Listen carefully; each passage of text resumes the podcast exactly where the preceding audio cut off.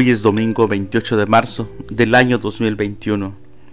Hoy celebramos el Domingo de Ramos, Domingo de la Pasión del Señor.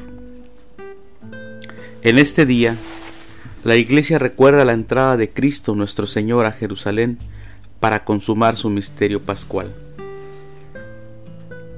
Se lee un Evangelio en la conmemoración de la entrada del Señor en Jerusalén antes de iniciar la Santa Misa. El Evangelio es de San Marcos. Bendito el que viene en nombre del Señor. Del Evangelio según San Marcos capítulo 11 versículos del 1 al 10. Las lecturas para la Santa Misa del día de hoy son Primer lectura. No aparté mi rostro de los insultos y sé que no quedaré avergonzado del libro del profeta Isaías capítulo 50 versículos del 4 al 7. El salmo responsorial es del Salmo 21.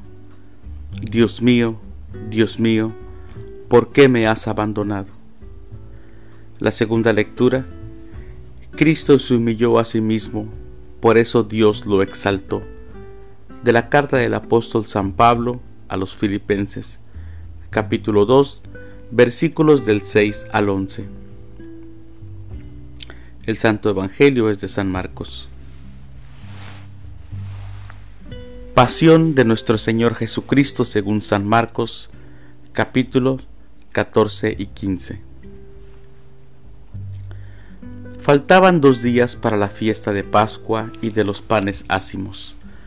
Los sumos sacerdotes y los escribas andaban buscando una manera de apresar a Jesús a traición y darle muerte, pero decían, no durante las fiestas, porque el pueblo podría amotinarse.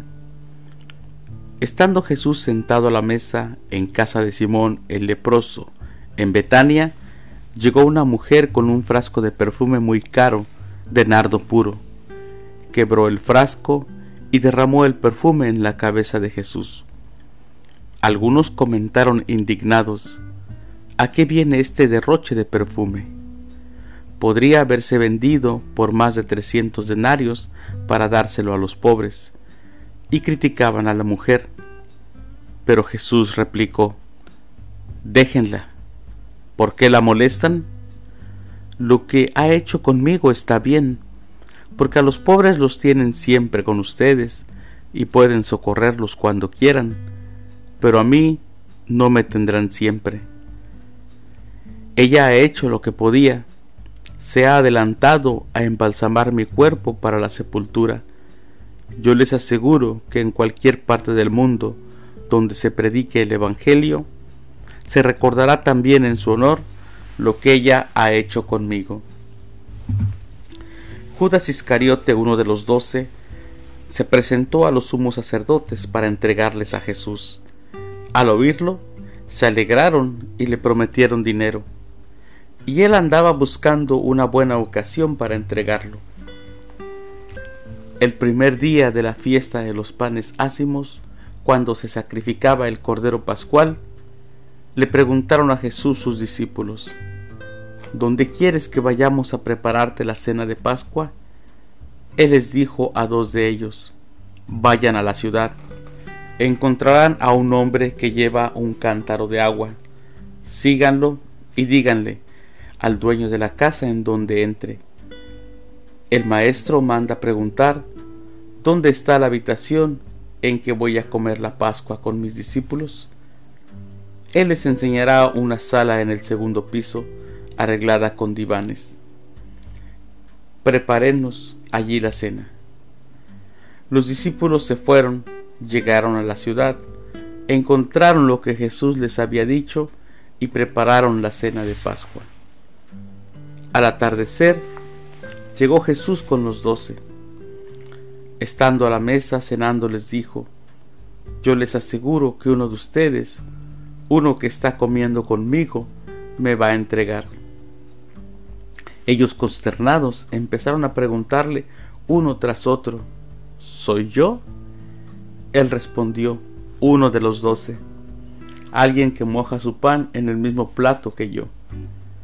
El Hijo del Hombre va a morir como está escrito, pero ay de aquel que va a entregar al Hijo del Hombre, más le valiera no haber nacido. Mientras cenaban, Jesús tomó un pan y pronunció la bendición, lo partió y se lo dio a sus discípulos diciendo, Tomen, esto es mi cuerpo. Y tomando en sus manos una copa de vino, pronunció la acción de gracias. Se la dio, todos bebieron y les dijo, Esta es mi sangre, sangre de la alianza que se derrama por todos yo les aseguro que no volveré a beber del fruto de la vid hasta el día en que beba el vino nuevo en el reino de Dios. Después de cantar el himno, salieron hacia el monte de los olivos, y Jesús les dijo, Todos ustedes se van a escandalizar por mi causa, como está escrito, heriré al pastor y se dispersarán las ovejas. Pero cuando resucite, iré por delante de ustedes a Galilea. Pedro replicó, aunque todos se escandalicen, yo no. Jesús le contestó, yo te aseguro que hoy, esta misma noche, antes de que el gallo cante dos veces, tú me negarás tres. Pero él insistía, aunque tenga que morir contigo, no te negaré. Y los demás, los demás decían lo mismo. Fueron luego a un huerto llamado Getsemaní, y Jesús dijo a sus discípulos, Siéntense aquí mientras hago oración. Se llevó a Pedro, a Santiago y a Juan, y empezó a sentir temor y angustia, y les dijo, Tengo el alma llena de una tristeza mortal, quédense aquí velando. Se adelantó un poco, se postró en tierra y pedía que, si era posible, se alejara de él aquella hora. Decía, Padre, tú lo puedes todo. Aparta de mí este cáliz, pero que no se haga lo que yo quiero, sino lo que tú quieres. Volvió a donde estaban los discípulos, y al encontrarlos dormidos dijo a Pedro, Simón, ¿estás dormido? ¿No has podido velar ni una hora? velen y oren para que no caigan en la tentación. El espíritu está pronto, pero la carne es débil. De nuevo se retiró y se puso a orar, repitiendo las mismas palabras. Volvió y otra vez los encontró dormidos, porque tenían los ojos cargados de sueño. Por eso no sabían qué contestarle. Él les dijo, ya pueden dormir y descansar. Basta, ha llegado la hora. Miren que el Hijo del Hombre va a ser entregado en manos de los pecadores. Levántense, vámonos, ya está cerca el traidor. Todavía estaba hablando cuando se, presentó Judas, uno de los doce, y con él gente con espadas y palos enviada por los sacerdotes, los escribas y los ancianos. El traidor les había dado una contraseña diciéndoles, al que yo bese, ese es, deténganlo y llévenlo bien sujeto. Luego se acercó y le dijo, Maestro, y lo besó. Ellos le echaron mano y lo apresaron pero uno de los presentes desenvainó la espada y de un golpe le cortó la oreja a un criado del sumo sacerdote. Jesús tomó la palabra y les dijo, ¿Salieron ustedes a apresarme con espadas y palos, como si se tratara de un bandido? Todos los días he estado entre ustedes, enseñando en el templo, y no me han apresado. Pero así tenía que ser para que se cumplieran las escrituras. Todos lo abandonaron y huyeron. Lo iba siguiendo un muchacho, envuelto nada más con una sábana, y lo detuvieron, pero él se soltó la sábana, huyó y se les escapó desnudo. Condujeron a Jesús a casa del sumo sacerdote, y se reunieron todos los pontífices, los escribas y los ancianos. Pedro lo fue siguiendo de lejos. hasta el interior del patio del sumo sacerdote y se sentó con los criados cerca de la lumbre para calentarse. Los sumos sacerdotes y el Sanedrín en pleno buscaban una acusación contra Jesús para condenarlo a muerte y no la encontraban, pues aunque muchos presentaban falsas acusaciones contra él, los testimonios no concordaban. Hubo unos que se pusieron de pie y dijeron, Nosotros lo hemos oído decir, yo destruiré este templo edificado por hombres, y en tres días construiré otro, no edificado por hombres. Pero ni aun en esto concordaban su testimonio. Entonces el sumo sacerdote se puso de pie y le preguntó a Jesús, ¿No tienes nada que responder a todas esas acusaciones? Pero él no le respondió nada. El sumo sacerdote le volvió a preguntar, ¿Eres tú el Mesías, el Hijo de Dios bendito? Jesús contestó, Sí lo soy. Y un día verán cómo el Hijo del Hombre está sentado a la derecha del Todopoderoso y cómo viene entre las nubes del cielo. El sumo sacerdote se rasgó las vestiduras exclamando, ¿Qué falta hacen ya más testigos? Ustedes mismos han oído la blasfemia. ¿Qué les parece?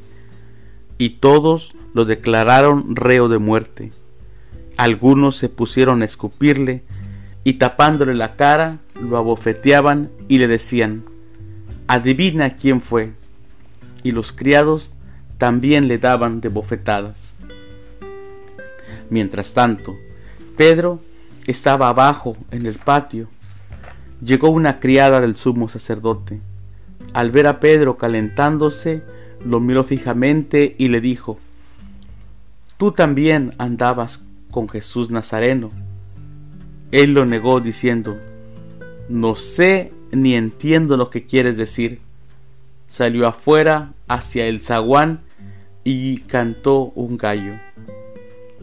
La criada al verlo se puso de nuevo a decir a los presentes, Ese es uno de ellos.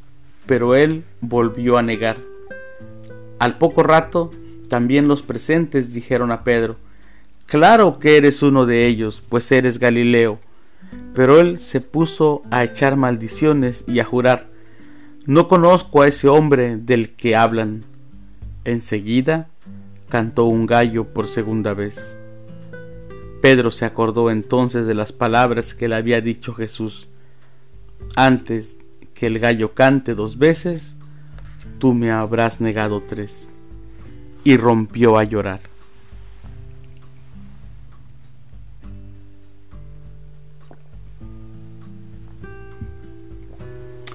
Luego que amaneció, se reunieron los sumos sacerdotes con los ancianos, los escribas y el Sanedrín en pleno para deliberar, ataron a Jesús, se lo llevaron y lo entregaron a Pilato.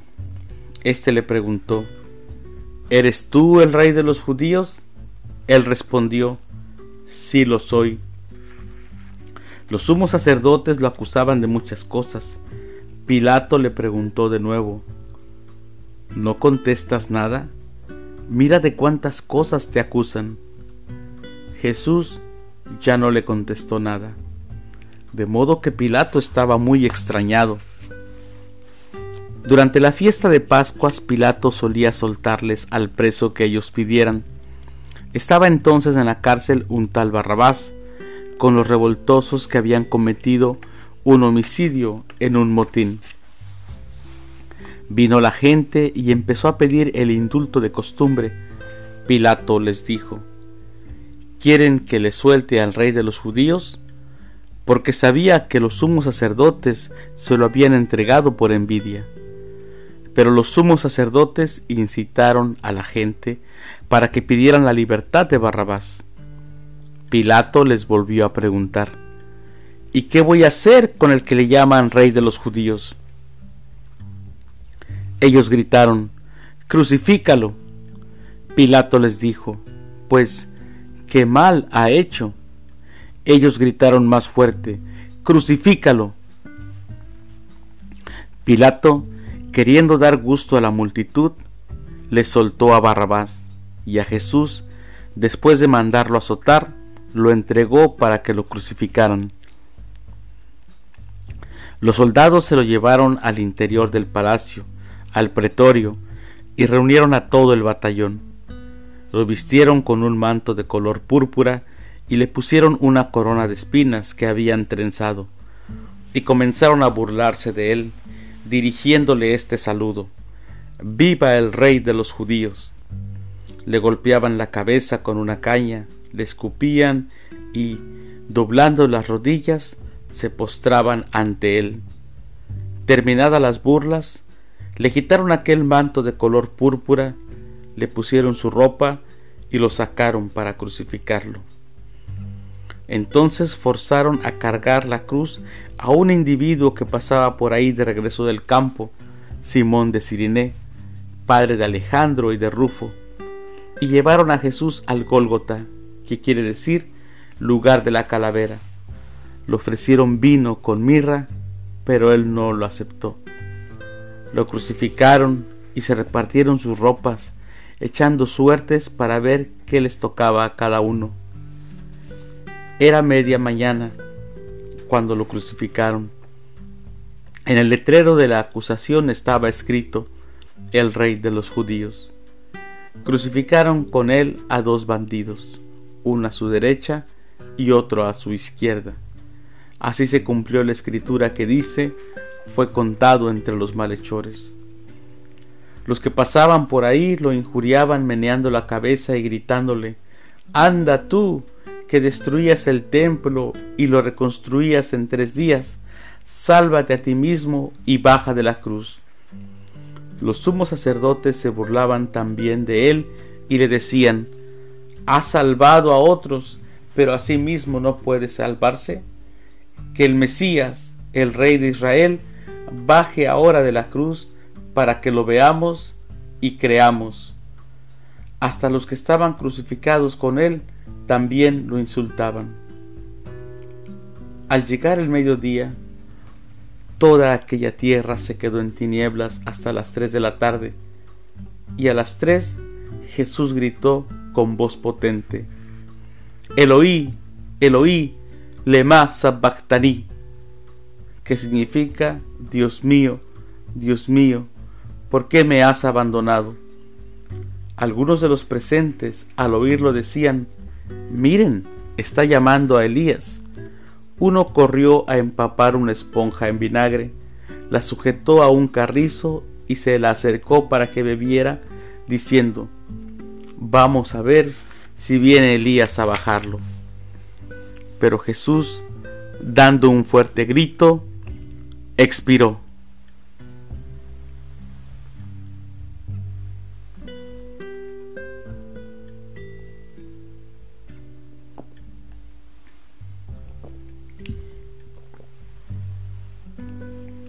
Entonces el velo del templo se rasgó en dos, de arriba abajo.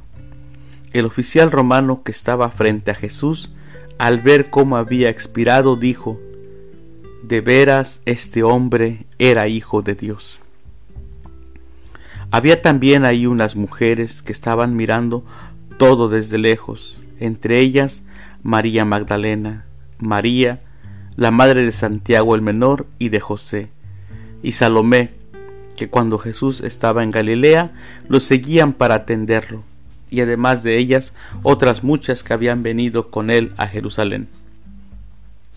Al anochecer, como era el día de la preparación, víspera del sábado, vino José de Arimatea, miembro distinguido del Sanedrín, que también esperaba el reino de Dios.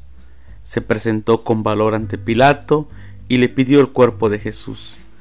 Pilato se extrañó de que ya hubiera muerto, y llamando al oficial le preguntó si hacía mucho que había muerto. Informado por el oficial, concedió el cadáver a José. Este compró una sábana, bajó el cadáver y lo envolvió en la sábana, y lo puso en un sepulcro excavado en una roca, y tapó con una piedra la entrada del sepulcro. María Magdalena y María, madre de José, se fijaron en dónde lo ponían. Palabra del Señor. Gloria a ti, Señor Jesús.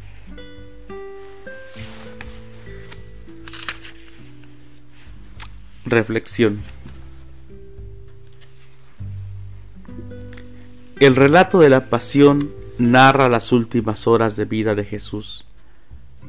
Es una narración cruel que copila la memoria de lo que Jesús hizo por amor a su Padre y por la humanidad. Su fidelidad al Padre lo mantuvo firme en los momentos de prueba.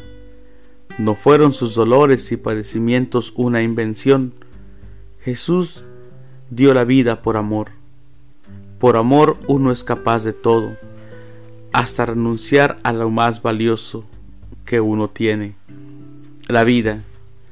Los seguidores de Jesús no debemos olvidar lo que Jesús hizo. Esto lo comprendieron las primeras comunidades cristianas y ha llegado a nosotros de generación en generación para que meditemos este misterio de salvación y por otra parte para recordarnos que el ser humano puede ser también la criatura más cruel al propiciar dolor. Nadie en este mundo debería ser causa de mal y mucho menos de muerte. Los dolores del hombre terminan siempre doliendo a Dios, que es Padre de todos.